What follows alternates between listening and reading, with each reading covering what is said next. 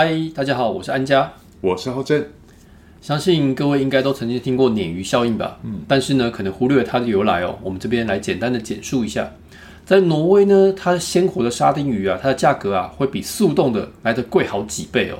应该是肉质口感上的差异吧？哎，有可能哦。这问问吃货应该是不会错的哦。对。所以呢，这个渔民啊，在抓到沙丁鱼的时候呢，他会在鱼群里面放入一条鲶鱼啊。而这个鲶鱼呢，它是属于凶猛肉食性的鱼类。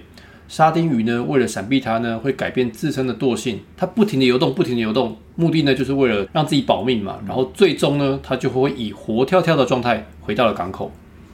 鲶鱼效应来讲的话，在组织变革过程当中也是常用的一种手法哦。嗯，因为当团队中的大部分成员太过熟悉现在的一些工作状态，或者是熟悉一些工作的形态的时候，就会开始失去新鲜感。然后就会知道哪里有扛盘可以去偷懒，就开始有怠惰。对，所以适时的导入一些优秀的人才，或变革一些旧有的流程啊、制度啊，导入一些新的工具设备，其实都可以给予一些成员上的新刺激，重燃他们对工作的拼劲跟热情。是的，所以其实管理者啊，可以透过引入外部好手啊，为同质性过的过高组织啊带来一些新鲜的刺激哦，那就可以达到激发部门风气啊，唤起危机意识的一种效应喽。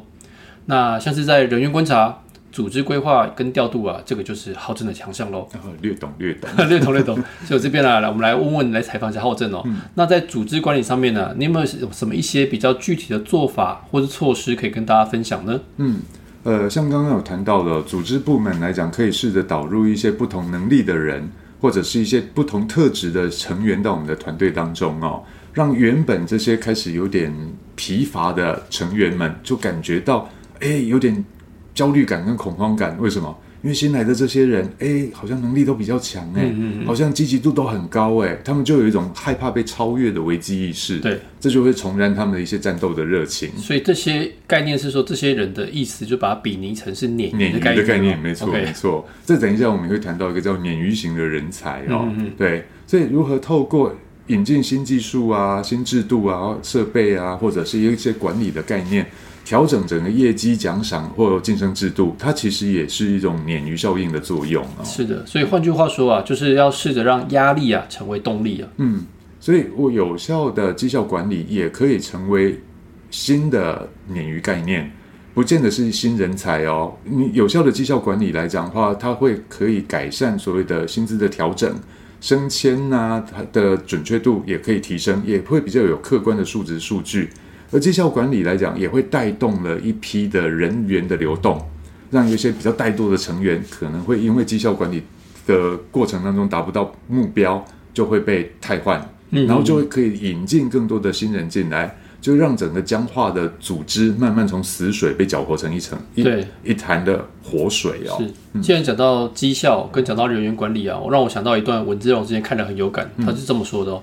他说呢，在一个组织当中啊，不合理的人员晋升啊，他反而呢是加速有效的人员呐，或者是表现不错的人员加速他的离职状态。嗯，没错哈，所以要善用绩效制度哦，分组去互相的竞赛，或有意识的制造一些良性的竞争。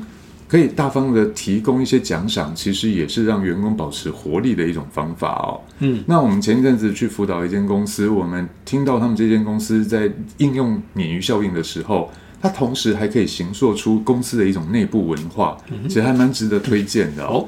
所以，我们跟大家分享一下他们公司怎么做的。他怎么做的呢？他们公司就在主要的公司走道的两侧都会贴上所有公司同仁的照片在上面。嗯，然后就像一个星光大道一样。嗯，然后接着分给每一位同仁都有个星星的贴纸。对，那你这个礼拜或今天呢，受到了哪位同仁的照顾，或者你想感谢哪位同仁的协助，你就可以把星星的贴纸就贴到他的脸上去。哎，那这个贴纸我可以去外面自己买吗？哦，没有，没有。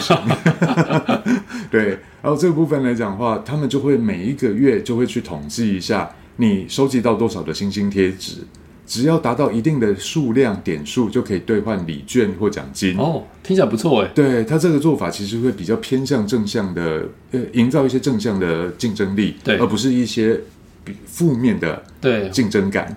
对，它同时还可以凝聚。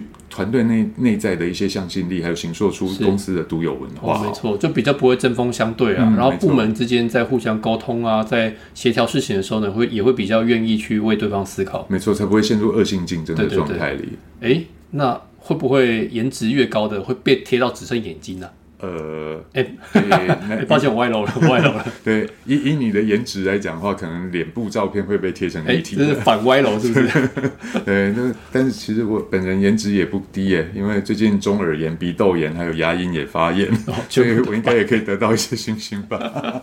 歪楼。对，玩笑话。对，但是呢，这的确是一个很好的激励措施啊，嗯会提醒员工呢去做到一个自我品牌的形塑。就像刚刚提到的，不同部门之间在互相沟通、互相协调的时候呢，平常就要更注意自己在工作上面的谈话啊、互动啊、礼貌，或者是我的服务品质哦。对哦，我自己歪了，我自己导正一下哦。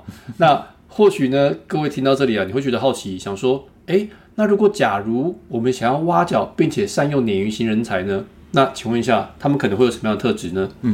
像我们刚刚谈到鲶鱼型人才来讲的话，各位主管可以多注意哦，有没有这样的员工或相关的求职者。嗯，第一个他们会比较常见的就是他们常会对现状不满，会有所谓的 critical thinking。对，它不是 critical behavior 哦、critical thinking 来讲的话，他们会具有改变的企图心。对，那各位要注意到哦，不满现况的重点呢是在于说，它不是只有纯粹的抱怨缺失哦，而是要能够指出公司既有的工作流程啊和制度的缺失，并且提出改善的方法。没错，然后再来呢，就是他们拥有工作的热情，在工作的期间所展现出来的冲劲，其实会感染其他的人，还有他的主动性、积极度，其实都会带动周遭的人更投入工作领域里。对，所以其实身为员工的我们啊，要记得避免成天的唉声叹气啊。那身为主管呢，只是要聚焦在那些积极乐观者啊。